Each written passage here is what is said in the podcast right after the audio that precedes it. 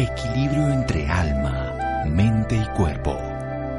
Bienvenidos a Sanamente, la cita con el bienestar. Dirige Santiago Rojas.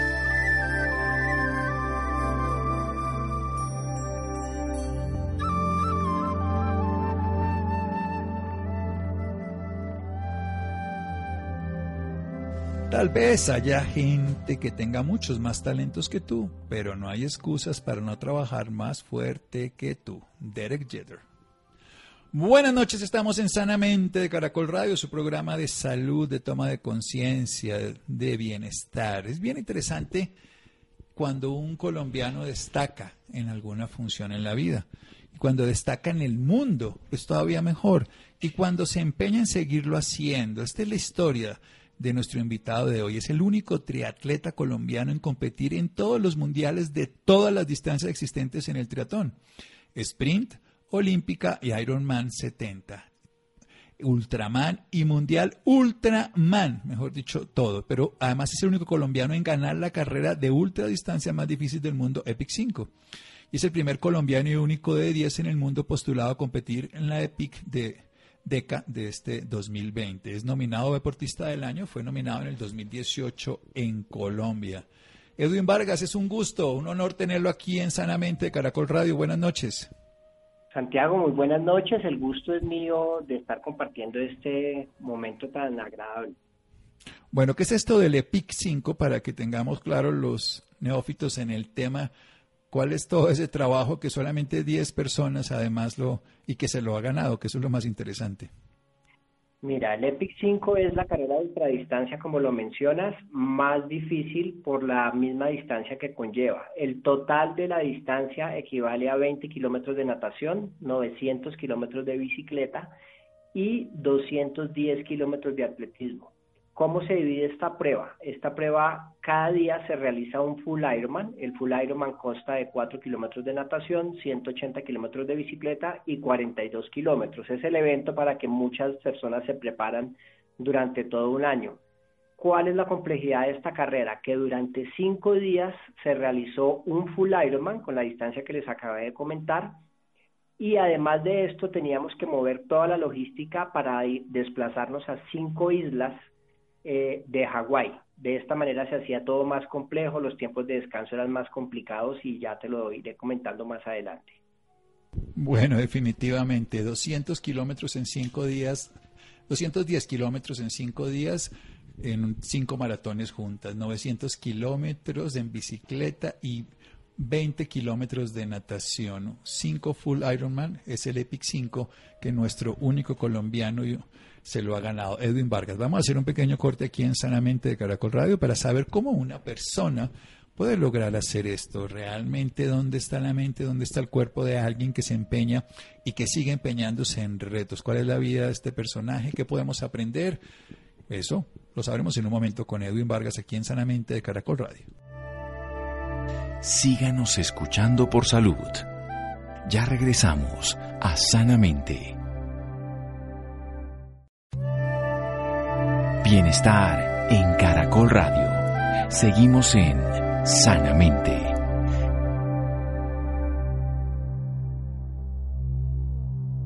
Seguimos en Sanamente de Caracol Radio. Epic 5. Esta es la carrera más importante en cuanto que es la carrera de ultra distancia más difícil del mundo, que consta de 5 full Ironman. 4 kilómetros es un Ironman nadando, 180 en bicicleta y 42 que es una maratón, recordemos, eh, desde el punto de vista del atletismo. Cuando esto se hace de 5 días moviéndose de un lado al otro, esto es un Epic 5, pues tenemos un colombiano ganador y aquí lo tenemos, Edwin Vargas. Primero, obviamente felicitaciones y algo maravilloso. ¿Cómo se prepara uno? ¿Cómo es todo este proyecto de la vida de un personaje que llega y que nos va contando, porque esto es un reto que 10 personas en el mundo lo han hecho, en el sentido de, lograr esto tan complejo, no es algo ni siquiera fácil ni posible, el solo hecho de hacer un Ironman es una maravilla, un full Ironman todavía más y cinco, imagínense. Entonces, ¿cómo se logra todo esto, estimado Edwin? Bueno, Santiago, es, eh, es una tarea bastante compleja y siempre me han dicho cuándo empezaste y cuánto tiempo te costó preparar esta, esta carrera como tal. Y la respuesta es muy simple. Desde el primer día que yo decidí hacer deporte, seriamente ese día empecé a preparar el EPIC 5. Es decir, hace más de 30 años, cuando yo decidí eh, ser nadador, pienso que desde ahí empezó todo lo que representa la disciplina, constancia, paciencia específicamente, porque son eventos muy largos donde hay que tener mucha paciencia, hay demasiadas variables que pueden jugar en contra de todos nosotros. Entonces, a partir de ese momento empezó toda esta historia. Obviamente, eh, la parte específica fueron los últimos tres meses eh, como tal, y en preparación del, de todo el evento aproximadamente unos, unos nueve meses, pero la, la gran respuesta es de, toda la vida. Toda la vida preparándose. ¿Y a dónde vamos? ¿Dónde seguimos, Edwin? ¿Para dónde va más?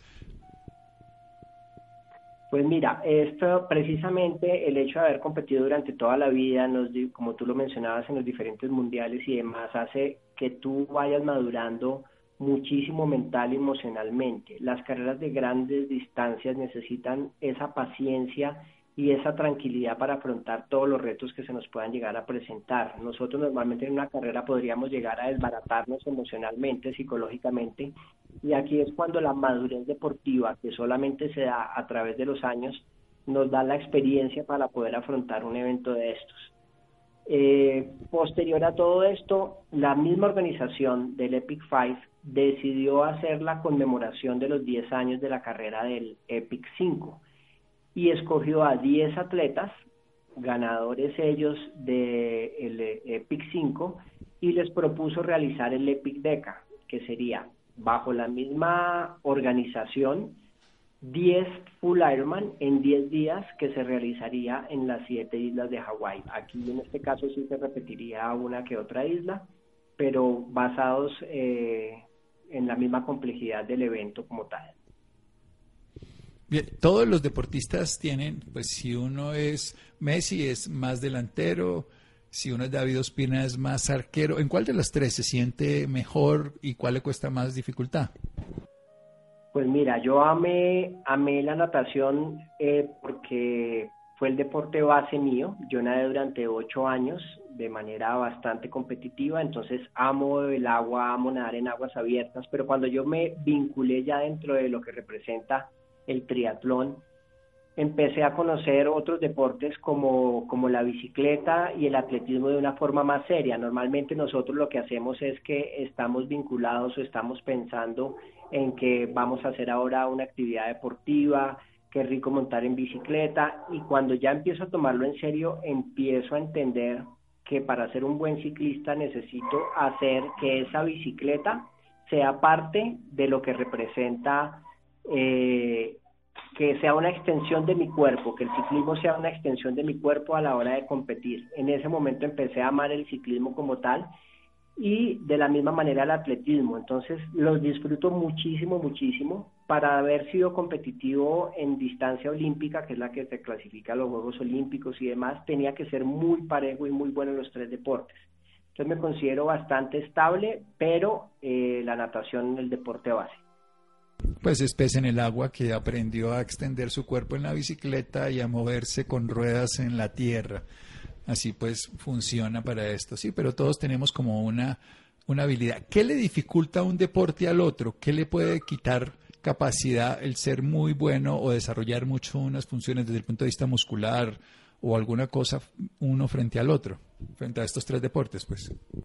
No, mira, de hecho, de hecho, eh, a través de los años y por experiencia deportiva y con atletas, porque además de todo esto he hecho escuela con, con muchas personas amateur que desean competir, eh, me di cuenta que si practicas solamente el atletismo, eh, tienes un muy buen rendimiento, pero te puedes llegar a lesionar muchísimo. Si lo combinas con la natación, la natación digamos que hace parte de una de un masaje deportivo cuando tú estás nadando porque te ayuda un un poco a relajarte y demás.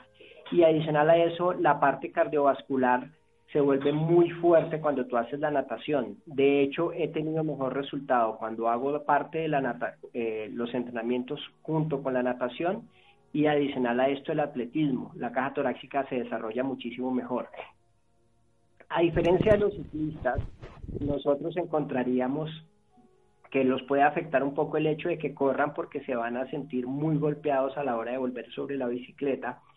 Cuando nosotros practicamos el triatlón, uno puede llegar y transferir ese, ese fondo que tiene que uno llegar a hacer a través del ciclismo. Me explico. Tú haces un fondo de 60 kilómetros, se hace un fondo de 60 kilómetros de atletismo en donde quedaste muy golpeado, pero al día siguiente igual tienes que hacer un entrenamiento. Si yo fuera a hacer atletismo, ese entrenamiento me afectaría muchísimo porque precisamente estoy muy golpeado en mis piernas. Cuando uno entrena el corazón no sabe si está nadando, montando, corriendo. Entonces el corazón, si lo llevas al día siguiente después de un esfuerzo de estos sobre una bicicleta, va a seguir trabajando, vas a poderle muchísimas poder meterle muchísimas horas de trabajo y de la misma manera eh, vas a seguir siendo eficiente. A diferencia de haber corrido 60, el otro día correr 20, el lunes o martes podrías estar lesionado. Entonces se complementa demasiado bien este deporte, hace que te vuelvas una persona muy longilínea, muy delgada, pero no, no delgada pasando a flaco, porque tienes que tener una musculatura, no puedes llegar a afrontar a mover una bicicleta si no tienes algo de musculatura durante en este caso sería para la próxima prueba 1800 kilómetros, entonces sí tienes que tener una musculatura, pero eres muy longilíneo, eres muy definido, pero no puedes llegar a pesar muy poco tampoco, porque a la hora de la competición puedes llegar a perder entre 5 y 10 kilos de peso. Sí, eso es lo que iba a preguntar. Entonces, un día de un Ironman full, un, un, full Ironman, ¿cuánto, ¿cuánto se pierde y cómo se recupera? ¿Cómo es la nutrición? ¿Cómo es la hidratación de una persona en un día de 4, 180 y 42? Santiago, yo siempre he dicho que nosotros somos lo que comemos y mucha gente no se da cuenta que hace un esfuerzo físico y cuando ellos están haciendo el esfuerzo físico alimentan el cuerpo con cualquier cosa. Es como si tuvieran una Fórmula 1 y le estuvieran aplicando gasolina corriente. Nosotros no podemos pretender hacer una prueba de estas a punta de, de chitos, por decirlo así.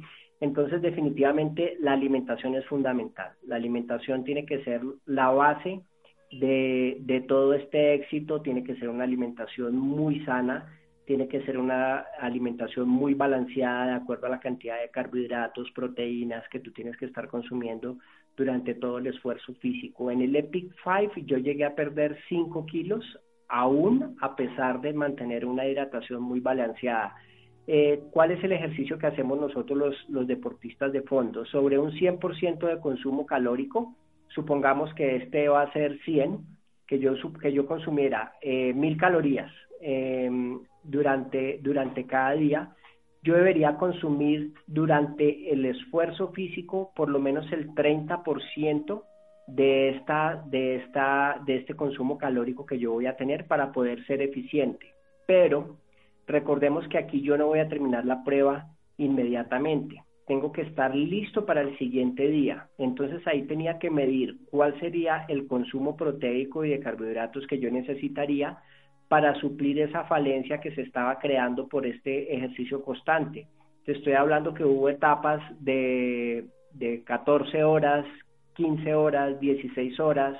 Eh, tuvimos fallas mecánicas en donde, por ejemplo, no se alcanzó a descansar entonces casi que sobre la última maratón de cada día tenía uno que volver a cenar, cenar hasta dos veces, porque de esta manera estábamos supliendo la energía que yo iba a necesitar al día siguiente para poder llegar a, a rendir físicamente y no, no desfallecer por estar eh, con una mala nutrición, ¿no? Bien, vamos a hacer un pequeño corte para seguir desarrollando esta idea maravillosa con Edward Vargas. Seguimos en Sanamente de Caracol Radio síganos escuchando por salud. Ya regresamos a Sanamente. Bienestar en Caracol Radio. Seguimos en Sanamente.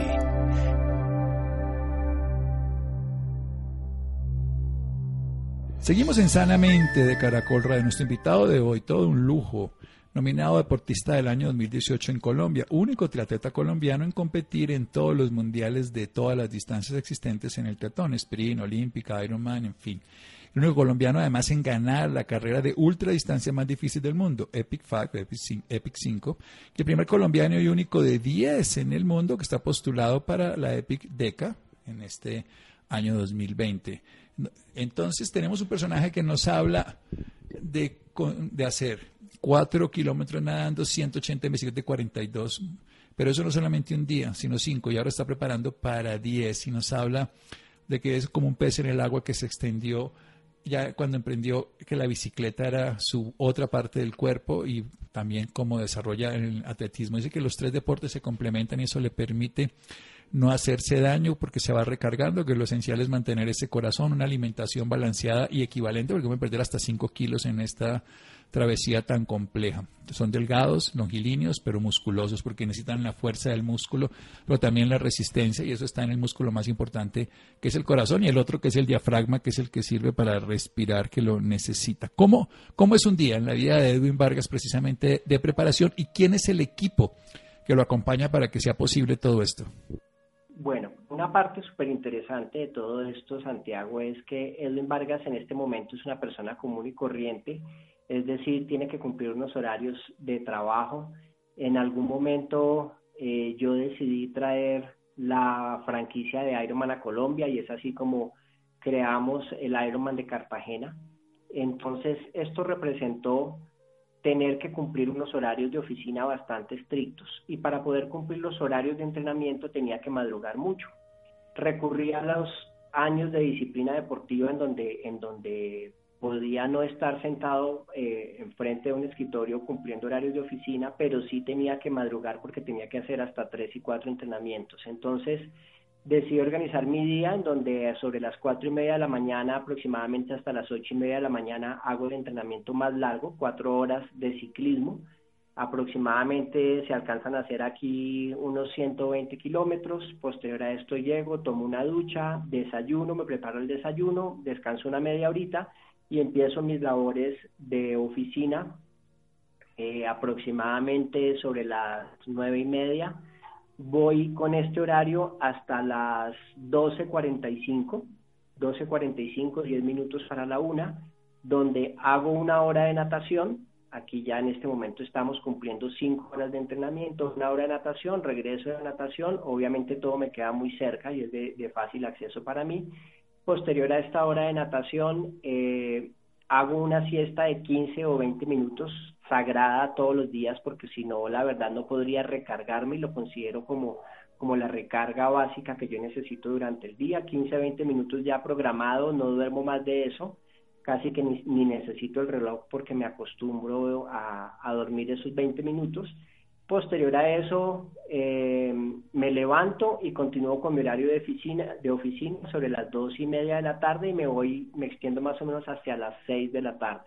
En ese momento, eh, como algo, porque a pesar de que durante el día pues me he alimentado también, pero en este caso vuelvo a tener otra, otra alimentación, un snacks, un batido, eh, porción de frutas y me preparo para el tercer entrenamiento. Este tercer entrenamiento empieza sobre las 7 de la noche y aproximadamente se extiende hacia las 9, 9 y media de la noche. Si es un fondo más largo que tengo que hacer, a veces me puedo ir hasta las 11 de la noche y ahí este, estaría terminando mi jornada como mi corriente, lo que es normal para mí eh, ceno, me acuesto, no soy una persona que se acueste muy temprano de toda la vida, no me preguntes por qué, me siento funcionando muy bien en horas de la tarde y pienso que esto fue uno de los factores que me ayudó en la competencia porque te tenías que mover a altas horas de la noche compitiendo y de esta manera eh, termino así mi día, alisto las cosas para el día siguiente y arranco. Te estoy diciendo que podría estar haciendo aproximadamente unas 8 a 9 horas diarias de entrenamiento más las 8 jornadas eh, ocho horas de jornada laboral. Bien, ¿y cómo son las alimentaciones en el día convencional? ¿Cómo, digamos, una forma general para conocerlo? Mira, eh, estoy acostumbrado, me acostumbré, no conocía en su momento nada de ayuno intermitente, ni nunca lo hice a propósito con, con todo esto que está muy en boga hoy de, de todos los atletas y es el hecho de que me levanto, pero cuando yo me levanto muy temprano, a esa hora no me provoca mi entrenar. Entonces lo que hacía era prepararme, eh, por ejemplo, eh, unas tortas de arroz, eh, preparaba alguna especie de batido proteico para llevar sobre la bicicleta y obviamente la hidratación. Después de que llevaba aproximadamente unas dos horas, tres horas de, de entrenamiento, empezaba a, me desayunaba sobre la bicicleta, por decirlo así. Posterior a esto, termino mi entrenamiento, me ducho, preparo mi desayuno como, como trato de medir la cantidad de, proteínas que consumo durante el día. Eh, entonces, obviamente peso mi comida, eh, y posterior a este desayuno, bueno, ya me, dispongo a las horas de, oficina. Durante las horas de oficina, tipo 11 de la mañana aproximadamente, 10 y media, tengo un snack. Normalmente consumo almendras, eh, alguna, alguna fruta, no en jugo, sino en una, una porcioncita de fruta, eh, con avena podría llegar a decirse Posterior a esto, eh, como te comenté, iba a entrenar. Durante este entrenamiento, la hidratación del caso, que aproximadamente eh, realizó entre 3.800 y 4.200 metros de natación. Entonces, regreso a la casa, el almuerzo común y corriente, eh, basándonos, basándonos en la cantidad de calorías que debo estar consumiendo y posterior a esto, horas de oficina, sobre las cuatro y media de la tarde hago como mi segundo snack, snack eh, y ya lo que te comenté, antes de salir a hacer mi último entrenamiento sobre las 7 de la noche, vuelvo otra vez, eh, puede ser un batido eh, que consuma un batido verde, por ejemplo, con algunas, una porción de pan gluten free, y posterior a eso salgo a hacer mi entrenamiento de dos, tres horas y cuando regreso trato de comer algo medianamente ligero, puede ser un atuncito con, eh, con una gran cantidad de, de verduras y eso sería como todo lo que, lo que haría durante el día. Son bastante comidas, creo que conté como cinco, seis, siete comidas de, durante todo este proceso. Sí, pues es obviamente algo particular de una persona que hace una actividad física más que intensa. ¿Y qué día descansa, si se puede llamar así? Digamos, un día que no tenga toda esta intensidad de entrenamiento ni de trabajo como es, un sábado, un domingo, no lo sé. Eh, un lunes, aprovecho los fines de semana porque hay un poquitico menos de compromisos laborales, entonces eh, utilizo mucho los fines de semana para hacer como los, los grandes fondos. El día lunes lo dejo de descanso, es un día donde no tengo reloj eh, a la hora de levantarme. Si ese día dormí hasta las 10, ese día pues dormí hasta las 10 y a esa hora me levanté sin embargo, hago alguna actividad suave de aproximadamente una hora. Normalmente lo que hago es o ir a nadar, una horita suave, muy relajado, eh, intensidad totalmente baja, o una hora de simulador en bicicleta, muy tranquilo también. Y cuando uno viaja en avión esas distancias tan largas, ir a Hawái, pues obviamente con todas las... ¿Cómo es el desajuste precisamente? Porque le toca quedarse mucho tiempo quieto, sentado, sin moverse. Sí, eh, trato, mira, hubo algo muy simpático y es que como yo conocía, el eh, Hawái está cinco horas, yo me muevo entre Colombia y Estados Unidos, son mis dos sitios de, residencia, en este momento estoy acá en Colombia, la, la pandemia nos agarró acá en Colombia. Eh, en ese momento me encontraba yo en Estados Unidos, organicé el horario de tal manera para que faltando aproximadamente unos 21 días yo ya estaba viviendo con el horario de Hawái.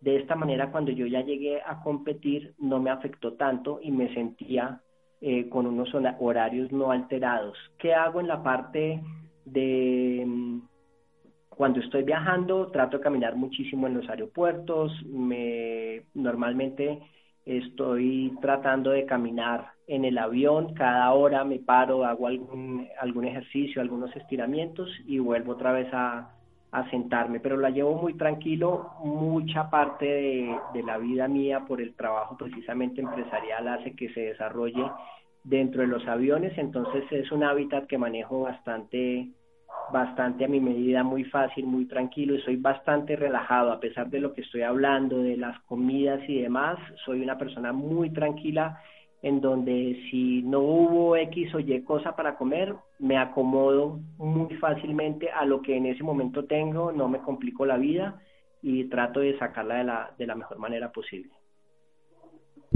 Bien, ¿y el equipo? ¿Quién es el equipo humano que lo acompaña durante todo este recorrido cuando usted está ahí? Pues, ¿cuántas personas? ¿Qué hacen ellos? Mira, tienen que ser personas de muchísima confianza. Eh, normalmente tienes que elegir una persona que va a ser el, el, chief crew, el, el jefe de la tripulación como tal, para que esté a cargo de todo lo que va a suceder, es decir, cuáles van a ser las rutas, que la persona que está encargada de la alimentación y demás vayan a cumplir sus eh, logísticas y demás como, como se tiene que desarrollar. Entonces está el jefe de la tripulación, hay un navegante porque a ti te entregan una carta de navegación y uno tiene que pasar por unos puntos específicos y hacer un checkpoint para que vayan verificando que se están cumpliendo las distancias, que no, que no hay trampa. Eh, bueno, paralelo a esto hay una persona que está encargada de todo lo que es tu alimentación, eh, de saber qué es lo que tú comes, preparar toda la alimentación, preparar los batidos proteicos, los batidos que se hacen de carbohidratos, porque recuerda que a través de la comida y en este tipo de actividades, el, el, el estómago como tal, el cuerpo es muy sabio y no tiene la sangre que se necesita para procesar los alimentos tan fácilmente. Entonces hay que ayudarlo con muchos batidos y muchos, muchos, eh, mucho alimento ya concentrado para que sea más efectiva eh, la labor de la alimentación como tal. Entonces, una persona encargada para esto y otra persona que yo la puedo llamar como la niñera, que tiene que ser una persona de mucha confianza, que esté al lado tuyo, que sea la persona como que te esté pendiente de tus uniformes, lo que te vas a poner, si para, para que esté pendiente de alcanzarte también la, la hidratación, de sostenerte, de cambiarte los zapatos, de querer como todos los caprichos que se le puedan llegar a presentar a uno durante el evento. Y otra persona que está encargada de la logística como tal a la hora de moverse entre cada isla, que es la que está pendiente de los hoteles de la tripulación, de alquilar las, eh, eh, la van donde te vas a mover, eh, toda la logística que conlleva a estar haciendo los mercados entre isla e isla, porque Adicional a esto, tú sabes que no se puede comprar toda la comida porque se dañaría, entonces hay que hacer una serie de mercados y demás. Esta persona estaría a cargo de absolutamente todo esto. Y una persona adicional que está desde afuera, que es la que yo llamo como M, como en estilo James Bond el 007 como M, que es la persona que desde maneja toda la parte por internet y demás y verifica que efectivamente las reservas se estén cumpliendo y que todo vaya de la mano como nosotros lo estamos esperando. Bueno, genial, todo en equipo para un super Ironman. Y quiero terminar hablando de la mente. ¿Cómo funciona la mente aquí? Porque hay quien tiene que guiar ese cuerpo, es una mente bien adiestrada. Así es, Santiago. Mira, yo manejo mucho, no sé si tú has escuchado el método de Wim Hof, que es un método Por supuesto. de meditación que te, donde trabajas a través de, encontrar el frío, el frío la, que, que el frío es un amigo y esto nos ayuda a dominar el cuerpo y demás. Y me ha sucedido y lo aprendí a conocer, no sabía que lo manejaba tan bien hasta cuando se presentó la situación en este Epic Five en donde se nos presentaron muchísimos inconvenientes, tuvimos muchos problemas mecánicos y eso hizo que nosotros nos retrasáramos en muchos momentos. Eh, y parte de toda esta meditación salió a relucir acá, estando muy calmado, nunca perdiendo la concentración, siempre al contrario estar animando al equipo, porque el equipo inclusive en un momento llegó a sacar la mano y decir no vamos a ser capaces y yo les dije, los reuní, les dije estamos aquí, vamos a lograrlo, confíen en mí solamente necesito que ustedes me apoyen. Y pasaron muchos casos interesantes, como en la tercera carrera que ya habían empezado todos los problemas, estoy corriendo a las dos y media de la mañana, eh, te estoy diciendo que llevo en ese momento aproximadamente unos 30 kilómetros de atletismo y se aparece una capilla prendida eh, Estados Unidos no es un país católico, esta, esta era una capillita católica, no era más grande de tres metros por tres metros, eh, yo llego y me encuentro y, entro, detengo mi carrera, me, me, arrodillo a orar y a partir de este momento hay una conexión tan impresionante entre el cuerpo y mi mente, en donde puedo decir que hablaba con Dios, hablaba conmigo, no era capaz de decirle a mi cuerpo qué hacer, qué no hacer, cómo comportarse, dejó de existir el frío. El ejemplo más simple para que lo, lo comprendan los que nos están escuchando es como en la película de Matrix, cuando a Neo le disparaban y él veía todo en cámara lenta y era capaz de controlar todas las variables que se le pudieran presentar.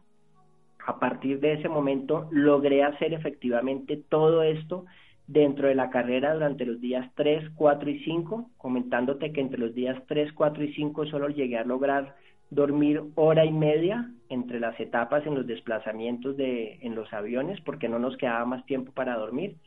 Y el quinto día gracias a este control mental, fue el mejor día en donde día 3 y 4 habíamos tenido todos los problemas mecánicos, el quinto día volvimos a tomar la punta de la carrera, salimos avante con todo esto, se, entendí el porqué de la ausencia, por ejemplo, de los monjes tibetanos o cuando los mismos sacerdotes entran en oración, eh, que se alejan, como que meditan solos muchísimo tiempo, muchas horas. Cuando yo competía era exactamente lo mismo, eran muchas horas donde a pesar de contar con un equipo yo estaba totalmente solo, ensimismado en mis pensamientos y de verdad que se trasciende un poco, se siente la gran diferencia de alejarse de, de la vida diaria y sentir y vibrar con la vida, con la naturaleza, con el viento, con, con el calor, con todo lo que se nos presentara en ese momento. Entonces ahí es donde esto se convierte en una gran experiencia súper trascendental.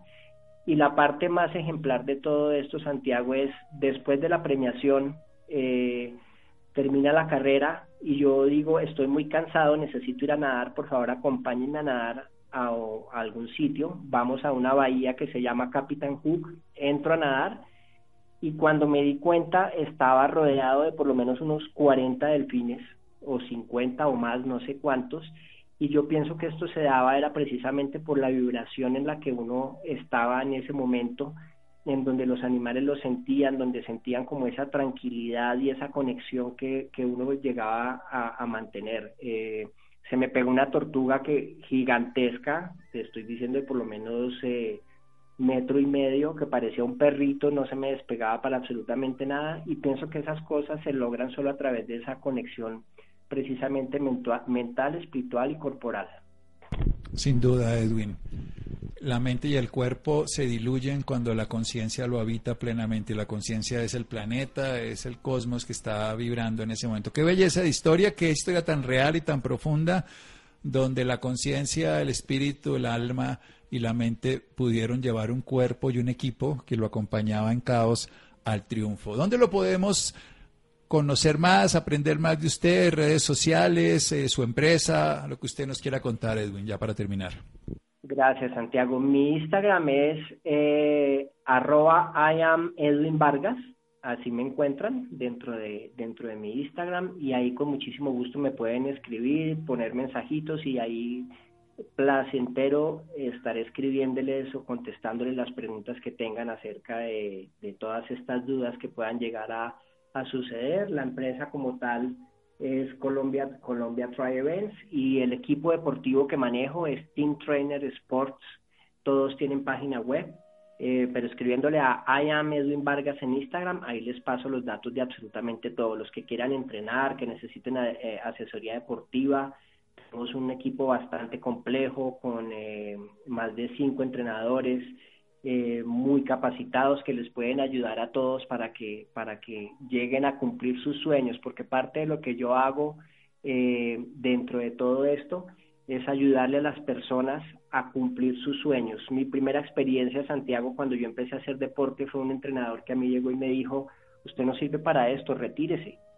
Eh, y tenía yo solamente 12 años. En ese momento, un niño común y corriente se hubiera podido frustrar y, y retirarse lo que yo hice fue cambiar de entrenador y, de esta manera empecé a crear mi mundo a través de, del deporte y por eso jamás le digo a una persona que no es capaz de realizar su sueño. Entonces trato de ayudarles a cumplir en todas estas esta es parte de esa vida para que cumplan sus sueños, rompan sus miedos y, trasciendan de una u otra manera también a través de, en su vida. Y dentro de las cositas que hago también, eh, Santiago, algunos eh, Instagram Live que yo realizo dentro de la, página que te acabé de nombrar para ver si te logro robar un día de estos a ti. es un honor, es un honor. I am Edwin Vargas, los interesados en Instagram, arroba I am Edwin Vargas. Es un honor haber hablado con Edwin, haber aprendido y haber visto que se puede, que se puede. Y que si a uno le dicen que no, pues le están dando un trampolín. Eso es un impulso. Sí, todos los éxitos de los seres humanos se han catapultado gracias a muchos noes. Así que bienvenido. Cuando nos pongan obstáculos, nos dan oportunidades de lo que hace un avión, de colar en viento en contra. Un abrazo, Edwin.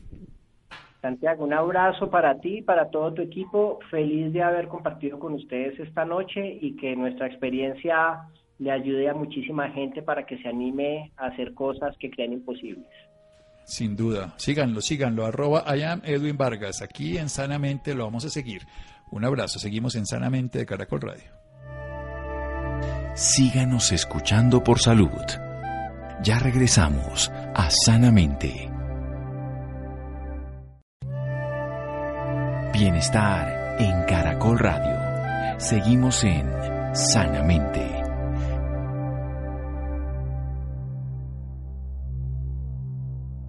Seguimos en Sanamente de Caracol Radio, arroba I am Edwin Vargas a los interesados en Instagram. Bueno, en Colombia uno de cada cuatro adultos sufre de enfermedades reumáticas, de los cuales está la esclerodermia.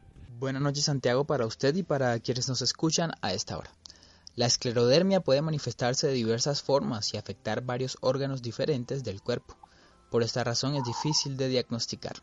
Según explica la doctora Emily Rincón Álvarez, los factores de riesgo para presentar la enfermedad se pueden dar por una predisposición genética que varía con cada persona, pero la exposición al cigarrillo, a químicos o a ciertas infecciones bacterianas generales pueden predisponer que haya un reconocimiento anómalo del sistema inmunológico y por esto se genere la enfermedad sistémica. Para hablarnos más del tema nos acompaña la doctora Emily Rincón Álvarez, neumóloga con énfasis en enfermedad pulmonar intersticial y miembro de la Asociación Colombiana de Neumología. Buenas noches, doctora Emily, y bienvenida sanamente. Buenas noches, muchas gracias por la invitación. Doctora, para iniciar, cuéntenos qué es la esclerodermia. Bueno, la escleroderma es una enfermedad autoinmune. Esto quiere decir que es cuando el cuerpo ataca las defensas específicamente y se manifiesta por un compromiso inmunológico que hace referencia a marcadores serológicos que pueden presentar los pacientes, un compromiso vascular y un compromiso a nivel del tejido conectivo, que es como la capa que nos recubre encima de muchos órganos y específicamente debajo de la piel. La principal manifestación es el engrosamiento anómalo de la piel, generando pues que los pacientes tengan muchísima rigidez pero adicionalmente puede haber compromiso sistémico, específicamente a nivel del pulmón, generando que haya fibrosis pulmonar. Pueden haber compromiso de otros órganos a nivel renal, compromiso por hipertensión pulmonar y compromiso a nivel esofágico. ¿De qué manera se empieza a manifestar esta enfermedad? ¿Cuáles son los síntomas?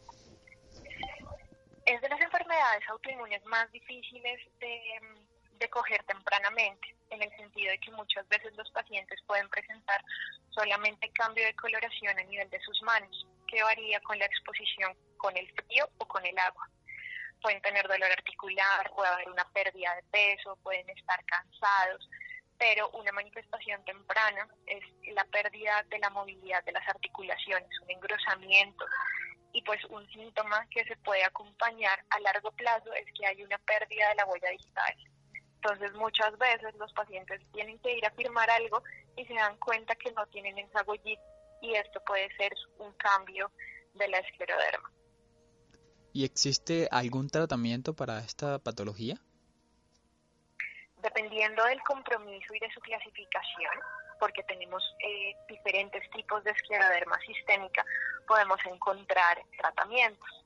Específicamente cuando hablamos de la escleroderma con compromiso de piel, pues los reumatólogos y los dermatólogos son los que nos ayudan a poner medicamentos para que esto trate en el tiempo de no progresar. Cuando tenemos a nivel compromiso respiratorio pulmonar, podemos encontrar dos tipos de enfermedades. La hipertensión pulmonar, para la cual también tenemos medicamentos que lo que hacen es abrir la arteria pulmonar y permitir que haya pues mejor paso de sangre y mayor intercambio. Cuando hablamos de la fibrosis, es una enfermedad pues que con el tiempo evoluciona y si ponemos tratamiento que se varía entre dos tipos, inmunomodulador e inmunosupresor, podemos ver cierta mejoría de la enfermedad. Doctora, ¿qué deben hacer las personas en caso de tener síntomas? ¿De qué manera lo pueden prevenir? Pues lo ideal es que puedan consultar con los médicos internistas, que son los de primera em, mano para el diagnóstico de este tipo de enfermedades y nos pueden ayudar con ciertos exámenes. Síntomas inespecíficos como la falta de aire, el ahogo, la presencia de tos eh, característicamente seca, eh, la presencia pues de fatiga, de pérdida de peso, de síntomas relacionados con cambios en la coloración de la piel, de las manos y rigidez, son como los síntomas a los cuales deben de ir donde el médico, preferiblemente el internista, que nos ayuda con exámenes para diagnosticar esta enfermedad. ¿Específicamente se ven afectadas más algunas personas que otras? Sí, esta enfermedad tiene una característica y es que afecta más a las mujeres que a los hombres. Estas eh, frecuencias varían dependiendo de la población a la que nos enfrentemos. Eso quiere decir que la raza blanca o los pacientes afroamericanos pueden tener mayor riesgo. Em, como la característica de la afección a las mujeres, cuando un hombre cursa con esta enfermedad, tiene una mayor presentación y mayor severidad de los síntomas. Entonces, es eso importante que sepamos que todos tenemos un factor de riesgo y una predisposición. Tomar ciertos signos y poderla diagnosticar pues nos permite encursar la enfermedad. Doctora, ¿cuál es su consejo para quienes nos escuchan a esta hora? Es importante que siempre consultemos frente a normalidad eh, de nuestra vida diaria. Muchas veces subestimamos la presencia de la tos, la presencia del ahogo, el dolor de las articulaciones, estos cambios de engrosamiento de la piel. Creo que la mejor forma de descartar que podamos estar con este tipo de enfermedad es consultar tempranamente.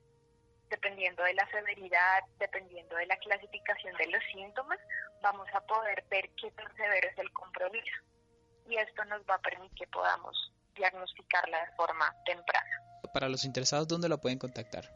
Dependiendo del nivel que necesitemos, usualmente son los médicos reumatólogos los que nos ayudan con el diagnóstico. Entonces todos en su EPS pueden consultar en el caso de tener algún problema a nivel pulmonar, pues la recomendación es, que vayan al neumólogo. Nosotros en la Fundación Neumológica Colombiana tenemos una clínica de enfermedad pulmonar intersticial, donde gran parte de nuestros pacientes son enfermedades autoinmunes. Entonces, pues tenemos un poco de experiencia en este campo. Pues gracias, doctora Emily Rincón, y por, por esta información y por acompañarnos esta noche en Sanamente. Muchas gracias a Freddy, muchas gracias a Iván, Juan José, Ricardo Bedoya y Steve Rodríguez. Quédense con una voz en el camino con Ley Martín. Caracol piensa en ti. Muy buenas noches.